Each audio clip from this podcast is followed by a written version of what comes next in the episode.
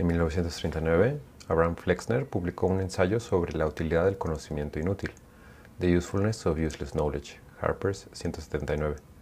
Flexner defiende la inversión pública y privada en ciencia básica, teorías sin aplicaciones visibles, artes y conocimiento en general.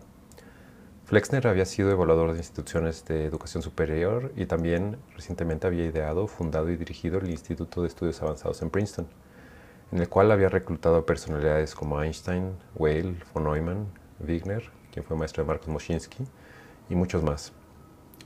En su ensayo, Flexner incluye algunos ejemplos de descubrimientos que llevaron a tecnologías que habían transformado a la sociedad, como la radio.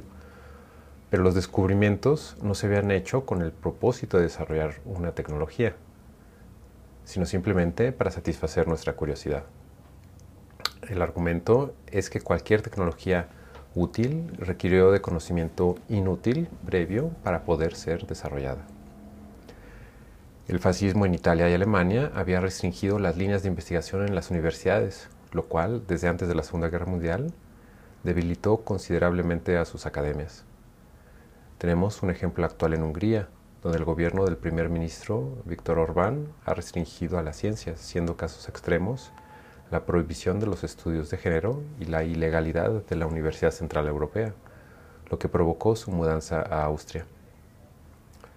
Flexner argumentó que sería ridículo hablar de ciencias y artes alemanas o judías o comunistas o con alguna otra restricción, podríamos agregar neoliberales, cuando buscamos contribuir y expresar la riqueza infinita del alma humana. En otras palabras, mientras más se restringe el desarrollo del conocimiento, por ejemplo, con el propósito de favorecer su utilidad, este será menos creativo y por lo tanto menos útil. Ni Flexer ni, yo sugerimos que no se invierta en ciencia aplicada y en el desarrollo de la tecnología. La cuestión es que no podremos desarrollar tecnología sin inversión en ciencia básica. En inversión, desde hace mucho necesitamos desarrollar nuestra propia tecnología. Es por eso que vi con beneplácito cuando el gobierno actual anunció que se invertiría en proyectos específicos para atender problemas nacionales. Sin embargo, esto ha sido a costa de la ciencia básica. No debería de ser una u otra. Necesitamos tanto conocimiento teórico como aplicado.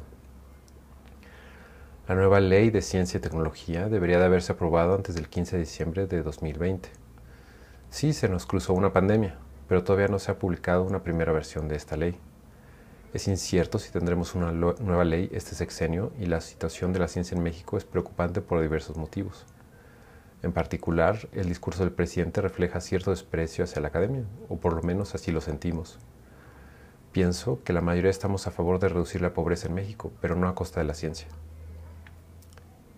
Para resolver problemas nacionales, sé que los científicos estamos dispuestos a colaborar con otros sectores sin embargo, los mecanismos que se han usado no han sido efectivos. ¿Qué avances hemos tenido en tres años y medio? Sería un buen momento para evaluar y hacer ajustes, o tendremos otro sexenio perdido. Lo anterior también aplica a artes, deportes, cultura y, y demás actividades y campos inútiles. El no tener un producto inmediato no implica que no debamos de invertir en lo inútil.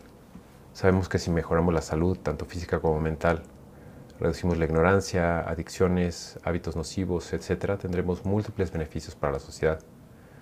El que no sea trivial reducir estos beneficios a dinero no quiere decir que no sean reales. Pero simplemente podemos observar a otros lugares u otros tiempos y observar los beneficios de invertir en lo inútil. Sé que el presupuesto es limitado y pocos estarían dispuestos a asignar dinero a algo que no tenga un entregable tangible, pero solo una pequeña parte de la inversión tiene que ser con dinero en ciencia, artes, deportes, etcétera, no, necesitamos miles de millones de pesos, sino facilidades para dedicarnos a lo que nos apasiona. Sí, las plazas, becas, instituciones, etcétera, cuestan, pero no tanto como una refinería. ¿Y qué nos beneficiará más?